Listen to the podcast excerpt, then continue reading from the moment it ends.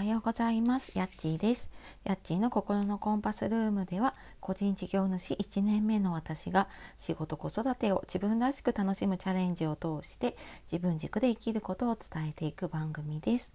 本日もお聴きくださいましてありがとうございます、えー、いつもねいいねコメントレターも本当にありがとうございます。えー、週の後半で4月ですね。新しい月新しい年度に入りますが、えー、皆様いかがお過ごしでしょうか？なんとなくねこう新年度というか、うん、で気持ちもねちょっと新たに 頑張ろうかなっていう気になるね4月1日ですけれどもね。はい、えー、やっていきたいと思います。でえーとあそうあの最初にちょっとまたお知らせがあります、えー、4月にですねまたエンディングノートの体験会をやります。で、まあ、エンディングノートって言ってはいるんですけれども、まあ、ライフプランを自分で立てるっていう意味もあってなので、まあ、私はねあの自分だけの人生の地図を描きましょうっていうふうに言ってるんですが、まあ、そんなことをねちょっとやってみようかなって思う方いたらあの説明欄の方から見ていただけると嬉しいです。はい、で、えー、今日はですねもう旅行も終わってすっかり日常に戻ってきたので、えー、いつも通りの配信なんですが、え、自分の強みを生かすにはっていうことで、えストレングスファインダーの話をしようかなと思います。で、えー、ストレングスファインダーね聞いたことがありますか？もしくはねあのやったことがありますか？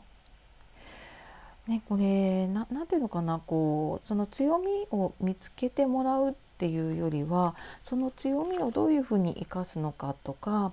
なんかそういうのをねあの知ることができるんですよね。私も3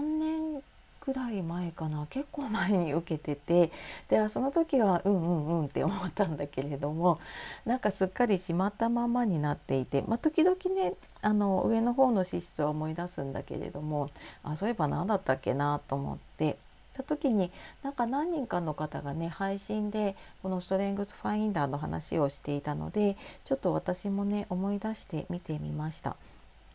で、えー、ストレングスファインダーね受けてみたいなっていう方気軽に受けられるのはあのストレングスファインダーの本が出ているので、えー、ストレングスファインダー2.0っていうねさあ自分に目覚めようっていう本が出ているのででそれを買うとアクセスコードがついていてでそこから、えーと受けると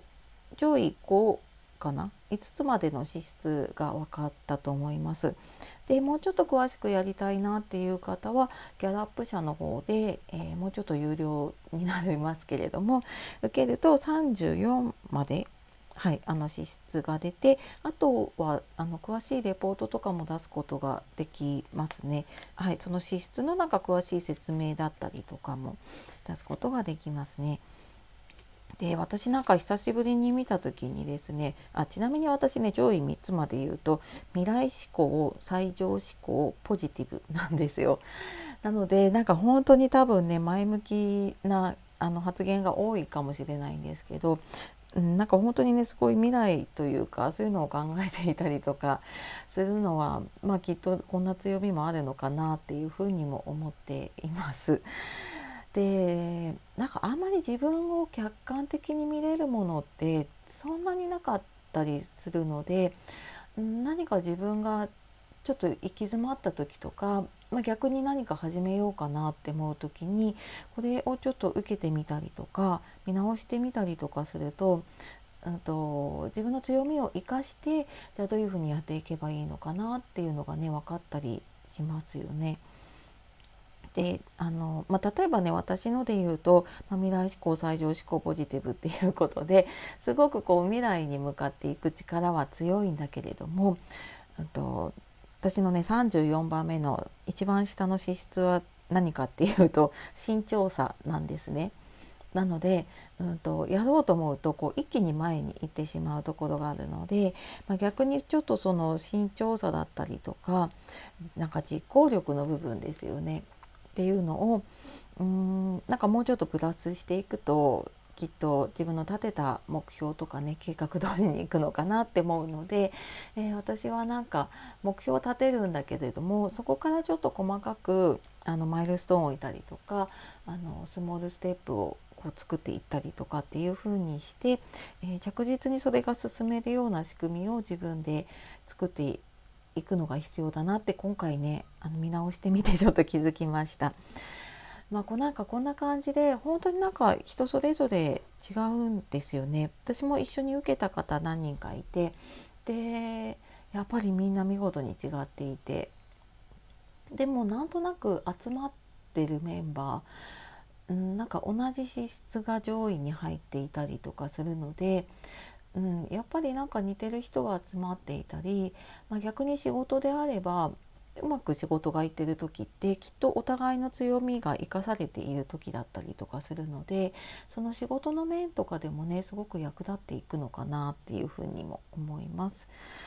でちょっとね興味のある方いたらまず本ちょっとね見てみたりとかとちょっと多分ストレングスファインダーで検索してみるといろいろね出てくると思うのでちょっとね自分を知るにははい一つの指標になるかなと思います。はい、というわけで、えー、今日は自分の強みを生かすにはということでストレングスファインダーのお話をしてきました、